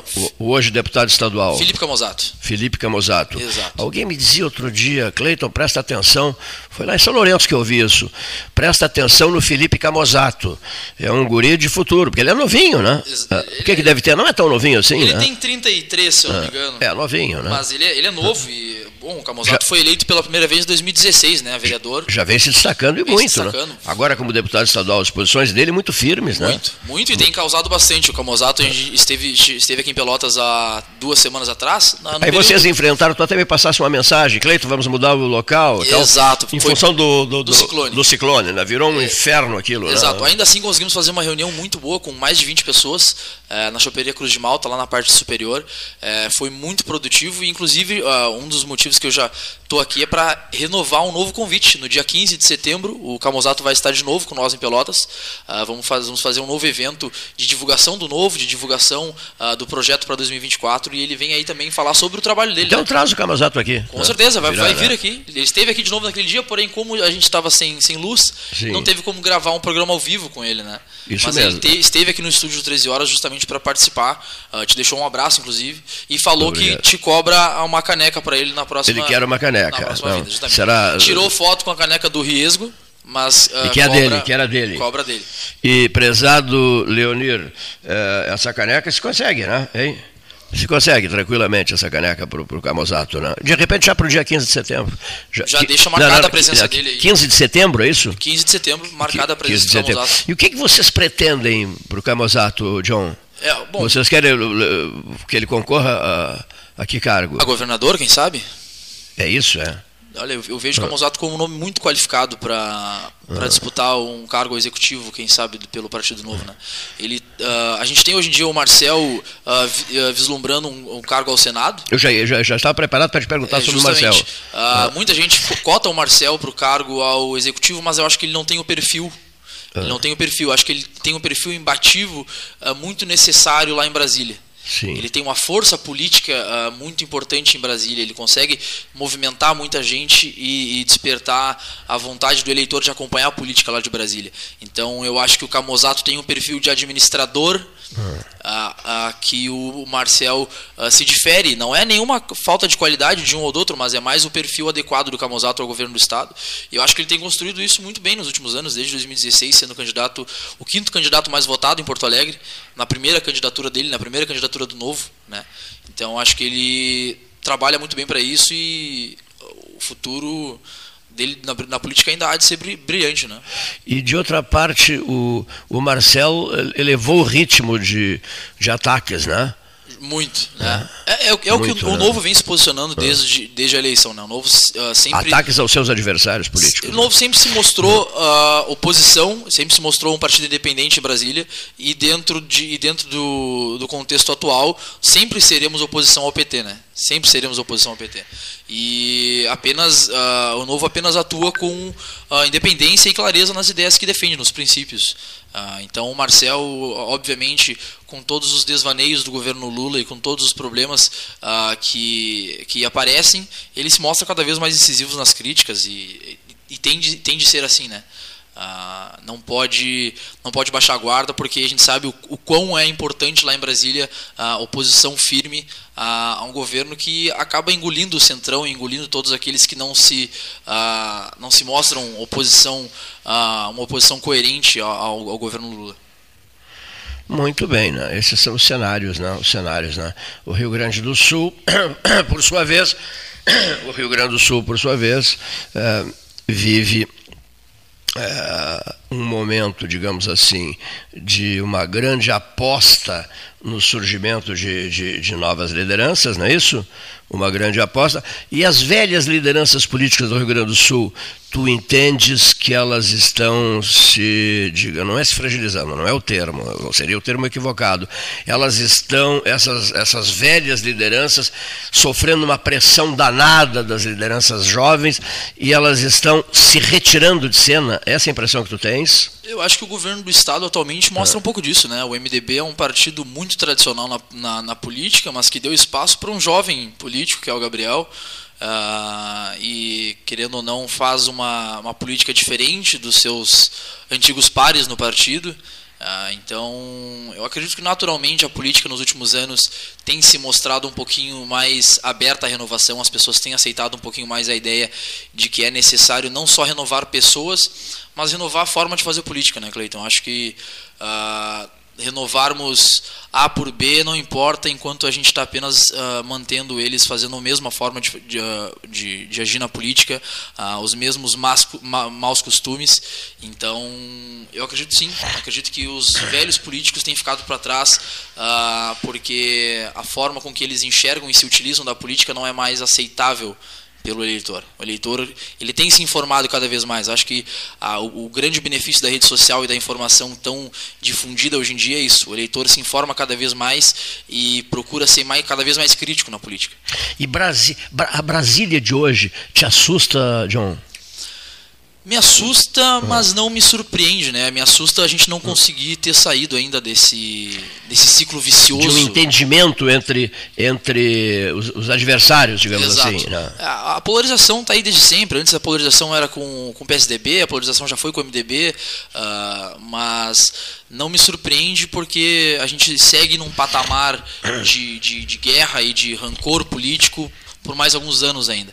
Mas eu acredito que isso. Esse rancor vai durar tanto tempo assim? Vai. Acredito que 2026 é um ano muito importante para a gente mudar isso, né? E, mas em 24, o ano que vem, será um ano talvez de intensificação Com certeza. De, desses ódios contidos pelos dois lados? A, achas, a política ela é feita nos municípios, né? Sim. Então o reflexo de 2022. A, a temperatura vai, vai, vai, vai subir muito por conta de 2024. Exatamente. Ela ainda, ela ainda o respingo de 2022 ainda vai, vai chegar em 2024. Os municípios, a gente sabe que a, a política é muito mais uh, quente, fervorosa nos municípios e tende com certeza a ter esse reflexo da polarização muito mais forte. Né? O PL e o PT ainda são os maiores partidos do Brasil, são os que vão ter as maiores Uh, os maiores valores em fundo eleitoral disponível, né, junto com, com União Brasil, por exemplo.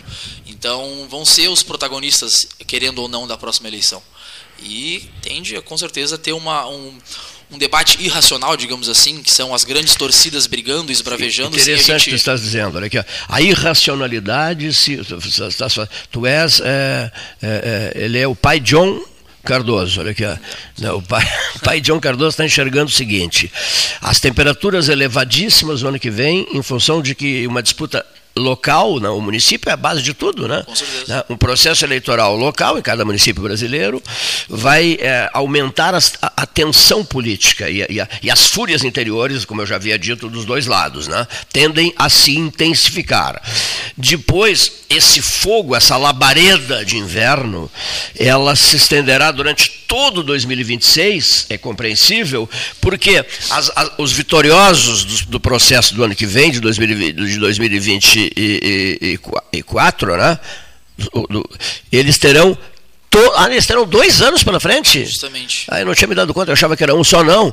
Os vitoriosos do processo eleitoral municipal de 2024 terão 2025 e 2026 para as contendas, para os grandes pegas. Não haverá, então, harmonia até lá na tua projeção? É, eu acredito que quanto mais, uh, quanto mais a gente olha para o crescimento desses polos uh, extremistas, a gente mais se assusta, né? Mas a minha esperança é que justamente 2026 seja esse ano em que a gente tenha uma, alter, uma, uma, uma, uma candidatura alternativa no cenário nacional, porque não adianta, a gente não consegue mudar o cenário municipal sem que a, a, a nível nacional nós tenhamos Sim. uma representatividade que represente essa política mais moderada, sem esse ódio, sem esse rancor. Então eu acho que essa candidatura da terceira via, que era para ter, ter sido algo forte nessa última eleição e foi deixado de lado justamente hum. por, pelos polos. Tu, vês, tu estás vendo luz para a terceira via? Justamente, eu acho que uh, essa candidatura dos, dos governadores do, do Sudeste, do Sul, uh, tem grandes chances de ser uma alternativa. Uh, porque justamente um dos polos agora está fora do jogo, né? Como diria o Bolsonaro está inelegível, então Sim. ele enfraquece essa polarização. E isso, infeliz, isso, felizmente, na verdade, é um problema para o PT, porque o PT ele gosta de antagonizar, né? Ele precisa da, do, do da oposição contra ele, ele precisa de, de, de alguém ferozmente guerreando contra contra ele para ele ser forte.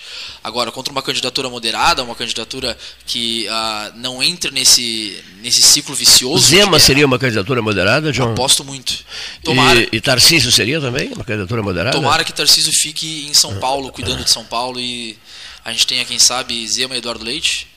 Estiveram juntos no Fórum da Liberdade esse Isso, ano ainda. Em Porto Alegre. Em é. Porto Alegre, justamente. É, eu recebi e... um telefonema do, do Marcel me dizendo que ele, ele quer ir a Pelotas. Não, ele eu, Zema. E já ia comentar isso contigo, tá? É, os planos de trazer Zema a Pelotas são muito reais. A gente está trabalhando para fomentar cada vez mais o trabalho do novo na cidade e assim como os nossos encontros municipais vão aumentando e, e tendo cada vez mais pessoas em engajamento, um dos grandes objetivos é chegarmos ao ponto de organizarmos um grande evento com a presença do governador. Por que, por que disseste há pouco, John Cardoso, candidato à Câmara de Vereadores em 2024, em Pelotas, por que disseste há pouco Zema e Eduardo Leite?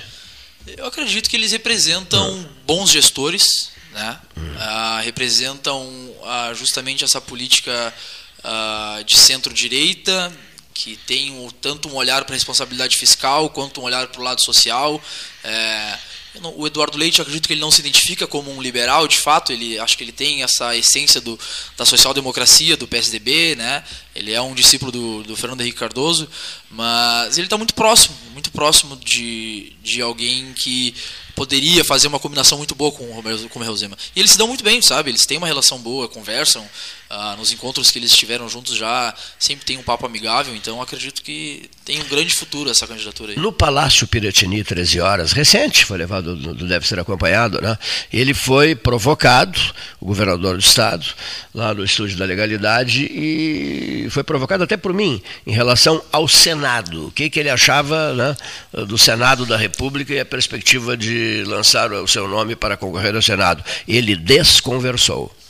Né? Imagino. Isso, tu tens a sensação. Ele sabe que, que ele tem na mão uma grande oportunidade, até porque ele é presidente do PSDB no momento, né? Obviamente ele não tem o controle total do partido, é uma guerra muito grande interna no PSDB. Com São Paulo, com São Paulo. Com São Paulo, justamente. Uh, mas ele tem essa noção de que ele construiu nos últimos anos, uma, eh, teve uma projeção no cenário nacional muito grande. O Eduardo Leite ele está bem posicionado no cenário político uh, como um bom governador. Então acho que ele tende só a crescer nos próximos anos, pensando numa candidatura à, à presidência da República, né? Ou como sendo estando numa chapa, digamos assim, né? Porque não tem como a gente decidir agora quem seria o, o a cabeça é, de chapa, quem seria provou, o vice. Né? Eu tenho a impressão, ele foi vereador em Pelotas, né? Ele foi vereador em Pelotas. Ele não escondeu de ninguém o que ele, que ele tinha, havia me dito quando ele queria concorrer a prefeito aqui, né? E não estava conseguindo, as coisas não estavam se acertando né, entre o partido dele e o outro partido. E ele, numa conversa comigo, pós 13 horas, ele me disse que uh, queria um cargo executivo, né? que ele iria em busca, custasse o que custasse, de um cargo executivo. Não queria mais ser vereador. Né? E acabou depois dando certo. Semanas depois dessa conversa dele comigo ali no. no, no era aqui, é, meu Deus do céu, a casa ali da 15 com, com o Floriano, uh, dos doces, Leonir. Uh, Mercado Público? Não, não, não, aqui na esquina. Floriano com Praça Coronel Pedro Osório. É inacreditável. Dá uns brancos às vezes, né? É uma casa de doces famosa de uma doceira pelotense, famosíssima, famosíssima, é, famosíssima. Márcia Aquino. Márcia Aquino. Ali no Márcia Aquino foi a conversa. A gente ficava olhando, assim, para tava um dia muito bonito e tal, e havia muito movimento ali no centro e tal. E eu digo, mas é isso mesmo? Ele disse, é isso mesmo, Cleito. Eu quero buscar um cargo Fazíamos um lanche, eu, depois do 13. Eu quero buscar um, um, um cargo executivo. Né? É isso. Eu vou lutar por isso. Se não der, eu não vou concorrer a vereador mais. Né? Então eu guardei, eu guardei isso, né? eu guardei isso. E agora no Palácio, nessa, nessas 13 horas no Estúdio da Legalidade, quando eu fiz a pergunta né, uh, em relação ao Senado, ele desconversou. Eu disse, bom, então já captei, né? captei que não é, a, não é a função legislativa que o motiva. Que, que, a ti motiva, né? Me motiva, me motiva porque. Tu já estás em busca dessa cadeira na Câmara de Vereadores agora em, atividade, em plena atividade, é isso? Em plena não, ainda não. Ainda não, ainda eu não. acredito que a, a, candidatura, o projeto de candidatura vai se construindo aos poucos, né? No, no ano anterior. Então Sim. esse ano eu tenho com certeza que voltar a me dedicar um pouco mais a isso, a, a fazer política. Inclusive agora eu faço parte da UJL, que é um movimento estudantil Sim. liberal uh, União, Liberdade, uh, Liber, União Juventude e Liberdade, uh, e é uma, um dos movimentos que a gente vai começar a reforçar cada vez mais na cidade para trazer just, justamente o jovem para esse movimento liberal, justamente o jovem para a política, aproximar Sim. mais o jovem que está na Universidade Federal de Pelotas da política uh, e ter uh, não só o movimento partidário, que é o que eu sempre me dediquei, né, desde 2016 no Novo, e essa é uma autocrítica que eu faço a mim mesmo. Eu nunca me envolvi no movimento estudantil, né, no movimento político estudantil. Sim. Então agora trazer o, JL para a cidade, trazer esse movimento uh, que é suprapartidário, mas ele é um movimento ideológico, né, ele é um movimento liberal, uh, é algo que a gente vai buscar fazer para justamente contar com o apoio do jovem na próxima eleição, que é alguém que consegue uh, nos ajudar muito na hora de fazer campanha, de difundir as ideias, e é o que a gente quer trazer para a Universidade Federal de Pelotas, né? Trazer esse, esse outro lado do, do debate que a gente sabe que ele é um pouco ocultado pelo, pelo, grande, pelo grande poder da esquerda da, da universidade. No ano que vem, como sabes, uh, eleição para reitor.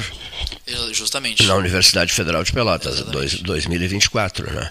A universidade ah, meu Deus. É um, Acho que um promete ser fervoroso. fervoroso. Será? Exatamente. Eu até vou, vou rever essa, os tais debates com candidatos aqui. É, um bom, é. Um bom momento para comparecer é. às 13 horas. É, mas às vezes esquenta demais, né? Justo. O ambiente num processo sucessório no FIPEL, né? É, é verdade. Já, já, já, já, já, um momento muito já mais se testemunhou, político, Já né? se testemunhou isso, né? É, é. acredito. É um momento muito político na universidade que acaba levando muito em conta o apoio de DCEs, de, de DA, centros, centros, centros acadêmicos, né? E justamente esse é um ponto que eu, que eu refleti que faz sentido ter um debate, uma visão liberal dentro da universidade para ter um contraponto a esses movimentos que, que lá predominam. Né?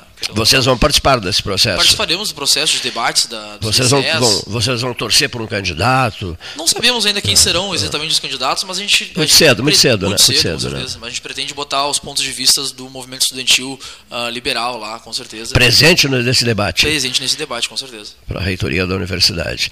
Tu és Pelotas ou Brasil? Eu sou Pelotas. Torcedor do Pelotas. estádio no primeiro jogo.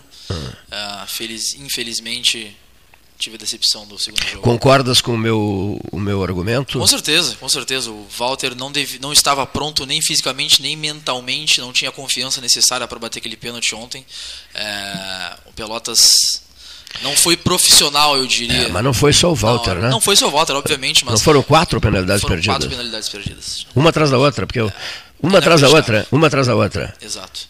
De, de enlouquecer o torcedor, não, né? Não, acho que... Ele não merece, o torcedor não merece isso. Olha, eu me criei na boca do lobo, Cleiton, e vi muitos bons momentos do Pelotas e muitos tristes momentos do Pelotas, mas nos últimos anos a gente que é torcedor tem percebido uma, um amadorismo no clube muito grande, né? É uma falta de gestão, uma, uma falta de, de profissionalismo muito grande dentro do, do Esporte Clube Pelotas. É, a gente percebe. Eu já conversei muito de ontem para hoje com pessoas amigas minhas, né, que são torcedores do Pelotas, estão indignados, né, simplesmente indignados. É, e é compreensível, é para lá de compreensível, porque uma chance de ouro posta fora na infantilidade, é isso, né? No, no, na infantilidade, como, porque comentou, né? Foi, ele foi a, sem vontade, parece, sem, é. sem a confiança necessária para bater aquele pênalti. Caminhava, caminhava, caminhava. Direção, caminhava e erro do técnico, erro do técnico que foi quem selecionou ele para bater aquele pênalti, né? Perfeito. Já o Brasil, em Leonir, esse empate em casa foi um péssimo negócio, né? Hein? Esse 0 a 0 em casa deixou o torcedor. No fim, eles acabaram tonto, comemorando né? muito mais a derrota do Pelotas do que o próprio jogo, né? Isso eu não sei, mas eu só sei te dizer que a dupla está mal nesse aspecto, né? Nesse aspecto, foi um domingo triste, né? Um domingo sem a explosão que a gente está habituado a acompanhar e a testemunhar. Uma pena, realmente uma pena. Triste isso. Mas essa é a história do futebol. Né? Futebol, ele, ele, ele, é sempre uma surpresa. O resultado é sempre uma surpresa. Eu, por exemplo, ouvi o Internacional contra o Cuiabá e fiquei impressionado. Com, morreu no segundo tempo, rapaz. Ganhava de 1 a 0, jogou super bem, podia ter feito mais gols. Morreu no, no, no, no segundo tempo para outro time, se entregou, perdeu. Perdeu em casa para o Cuiabá. Mandaram o Mano é. Menezes embora e perderam para o grande Cuiabá. Perderam para o Cuiabá em casa, né? em 45 minutos. Não foi? Exatamente. O Cuiabá fez dois gols no segundo tempo e o Inter fez 1 a 0 no primeiro tempo, tomou 2 a 1 no segundo tempo, né? Quer dizer, o encanto em relação, de novo, esse, é, eu não consigo entender isso, mas o Cudê, né, despertando uma nova etapa de encantamento, tá certo não? Não, É, porque é, ele, a ele grande fala esperança que maravilhas, eles tinham era o retorno do Cudê. né? Agora, essa derrota para o Cuiabá deixa o Inter de- o astral baixo, né? Para enfrentar um adversário terrível que é o River Plate, né? Essa semana, não é isso? Inter e River. Inter, River e Inter. River Essa semana em Buenos Aires, né? Eh, A não ser, também se conseguir uma vitória, ele sai, sai por cima da carne seca, né? Se ele conseguisse eh, reverter, olha, olha a fisionomia do Leonir ali, fisionomia de profundo desencanto, né? Simplesmente não acredita. Tu também não Eu, acredita, preci- né? eu também, assim como também me, me custa muito acreditar na, na- no meu Grêmio revertendo o resultado com o Flamengo, né? Ah, eu, eu, eu, eu acho que é momento, praticamente impossível. É muito difícil jogar dentro do Maracanã e o Grêmio ah, parecia apático no, no segundo tempo contra o Flamengo no último jogo. Então é muito difícil chegar lá no Maracanã e conseguir reverter o resultado com 70 mil torcedores. E ontem foi, foi um milagre o empate, né? Foi, foi. O, o menino que da base entrou no, no jogo e fez um, um belo gol, recuperando um pontinho fora, fora de casa, né? Buscar um ponto fora que estava perdido, Perdido, né? justamente. Absolutamente perdido, né? Ainda sonhamos com, quem sabe, encostar no Botafogo. Esse ponto aí faz toda a diferença no final do, no final do Se- né? numa série de vitórias, né, numa sequência de vitórias, seria interessante, né? Co- Como, como tu enxergas esse rapaz, o, nem tão rapaz assim, o, o craque uruguaio, o craque uruguaio eh, que, que vai ficar até o final do ano, o Luizito Soares. É, a situação do Soares é complicada, né? Porque tu vê um cara que já ganhou tudo na vida e chega num momento que vem se dedicar a um clube de menor expressão comparado à carreira dele no, no, no Rio Grande do Sul. E quando ele olha para os Estados Unidos, estão todos os grandes companheiros de, de clube dele de Barcelona formando um grande projeto no Inter de Miami. Além de amigo íntimo, ele, ele, ele e o, e o, e o, e o Lionel Messi, são vi, Busquets. vivem, vivem reunidos uns na casa dos outros. O Busquets, sabe? o Jordi Alba, são todos grandes amigos, né? Então, mas eu não, eu como torcedor do Grêmio não teria nenhum ressentimento não pela sa- com a saída do, do, do Soares, porque Porque estás magoado, estás ele- magoado. né? Bom, a gente a gente pensa né, no grande projeto de dois anos de Soares no Grêmio, mas ele se entrega tanto em campo, Cleiton, ele se, se doa tanto, ele- mesmo já tendo ganhado tudo que ele, ele, ganhou. encanta o torcedor. Com certeza, ele já ganhou tudo que ganhou na vida ainda assim ele corre mais do que muitos to- ah, jogadores de menor expressão correriam. E em meio ano de- fez chover no Rio Grande do Sul, né? Deixou o nome registrado para sempre. Com certeza. Com meio ano de Rio Grande do Sul, está registrado para sempre o nome dele. Fez né? o Grêmio bater mais de 100 mil sócios depois de tanto tempo, né? Me perguntaram na semana retrasada, eu, eu- guardei a declaração que eu fiz. É, O que, que eu achava disso tudo? Sabe o que, que eu disse? Ele que se controle, que se acalme, que espere chegar janeiro para ele passar a conviver com seu grande amigo Lionel Messi nos Estados Unidos e que fique até o final de 2023 para sair com o nome no alto, né? Correto? Que fique, que fique até o fim do ano para sair com o nome prestigiado e daí terá todo o tempo do mundo. É uma frase que eu havia dito para o próprio Eduardo Leite. Né? Um dia ele me perguntou, já há bastante tempo, logo depois da prévia no- no PSDB, a prévia nacional. E, e a resposta que eu dei para ele foi por escrito, inclusive, uma mensagem por escrito. E eu só, ele, no dia ele se, ele se lembrou, lembrou-se disso lá no Palácio Piletini. Cleito, guardei aquela tua resposta. A resposta que eu mandei para o governador Eduardo Leite, depois da prévia nacional do PSDB, foi assim: não te esqueças que tu tens todo o tempo do mundo. E por que essa mensagem? Ele tinha 37, 38, agora está com 39. Meu Deus, aos 50 anos em Brasília, você é um jovem fazendo política, tá certo? Com certeza. Tem esto- a frase que, que ele gostou, e a frase é a frase que diz tudo. A, a frase que, digamos assim, enfecha em si mesma a, a- situação toda, né? Tu tens todo o tempo do mundo. Pronto, todo o tempo do mundo. Tu estás com quantos, John Cardoso? 25, 25 anos. Imagina, 25. Tu, com 25. tu sabes que um homem com 37, 38, 39, em política, é um início de carreira. Exatamente. Não é, que, não é que seja um início de carreira. Não, não é que seja um início de carreira. O caso dele já é governador pela segunda vez, foi Claro. prefeito e tal. Mas é jovem demais, né? Sim. É, falta muita experiência a adquirir ainda e muito, muito a percorrer para ele, né? Não quer me vender 10 anos? Leonito, tu, tu, tu vai te carregar de administrar essa, esse negócio. Aqui, por Pix, por Pix, tá? Mas sabe que começa a chegar perto dos 30 e começa a bater aquela, aquela tá. aflição de não sou mais tão jovem assim. Tu tá né? brincando? É verdade, Cleiton. Eu faço 26 agora em novembro, né? Não, mas vende 10, cara. Olha aqui, ó. Não, vende, não, 10 não, vende 5. É tenho... Todo mundo me diz isso, sabe? Eu faço a brincadeira com todo mundo. Eu quero me vender há 10 anos, 5 anos, e todos me dizem isso. Não, eu já estou me sentindo velho. mas, por, tu está te sentindo velho aos não, 26? Não, mas é que a gente olha para trás e parece que era ontem que eu tinha 10. Ah. Então esses 15 passaram muito rápido, né? Não dá para estar tá se desfazendo de, de 10 anos assim, né? Imagina quem tem 90, John. É verdade. Hein?